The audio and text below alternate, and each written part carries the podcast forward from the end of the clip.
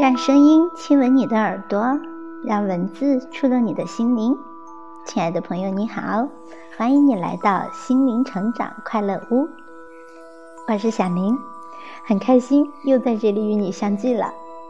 今天呢，继续为你分享由美国最负盛名的心理治疗专家以及杰出的心灵导师路易斯·海撰写的《健康观念世界第一畅销书：生命的重建》当中的精彩内容。第六章：拒绝改变。我处在不断变化的生活的河流之中。改变的第一步是认识到。我们常常有很深的旧思想、旧观念，隐藏在我们的内心里。我们一定要留心它，注意它。只有留心和注意，才可以改变它。留心你开始悲怨的时候，注意你情况不妙的时候，那便是十分重要的关头，因为这表示旧的思想观念已经不再潜伏在内心深处，这时已经浮现到表面上来了。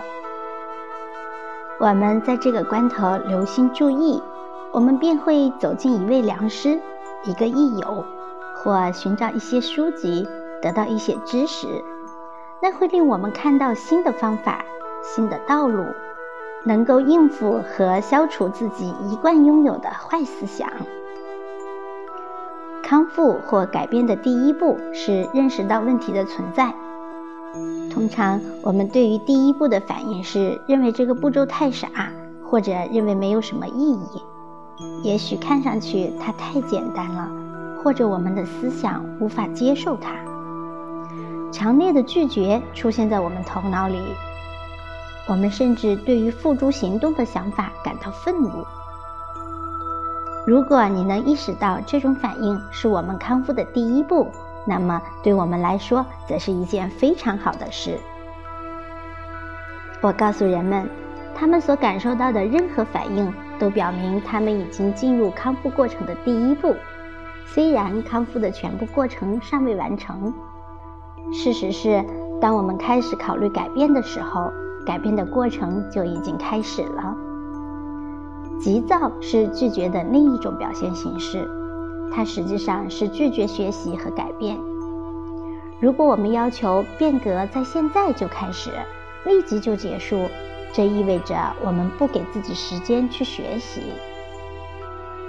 如果你想到另一个房间去，你必须站起来，一步一步向那个方向运动。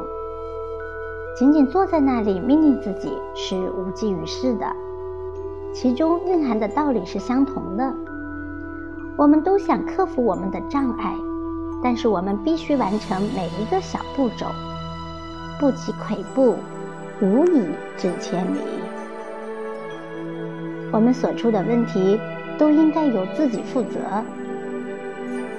我不是要说你应该产生内心的罪恶感，或认为自己是一个坏人。我是要让你知道，你具有那种把自己的每一个信念付诸实践的内在力量。过去我们不知道要把这种力量用于实现我们想要实现的事情上，反而用于实现我们不想实现的事情上了。我们不知道我们在做什么。现在通过了解我们的反应能力，我们开始意识到这一点。并且开始把这种力量有意识地用于对我们有益的积极方面。在给客户提供如何解决问题的建议时，包括如何找到新的途径或者宽恕他人的建议，我经常看到客户用手扶着下颚，或是双臂抱在胸前，他们甚至会握紧拳头。抵抗出现了，这时我知道我们碰到了我们需要解决的问题。我们都需要学习一些新课程。我们遇到对我们来说很困难的问题，其实只是我们为自己选择新课程。假如事情对我们来说很容易，那么它们就不是新课程，而是一些我们已经知道的东西。可以通过知道来学习新事物。如果现在你想一想那件对你来说最难的事，你曾经拒绝了多少？那么你就会知道你要学习的新课程是多么了不起。放弃吧，放弃抵抗，去学习你需要学习的东西，这会使你的下一步变得更加容易。不要让你的抵触情绪阻碍你变革的步伐。我们可以在两个层面上付诸行动：一，认识抵触；二，继续改变思想。观察你自己，看看你是怎样拒绝的，然后头也不回地向前走。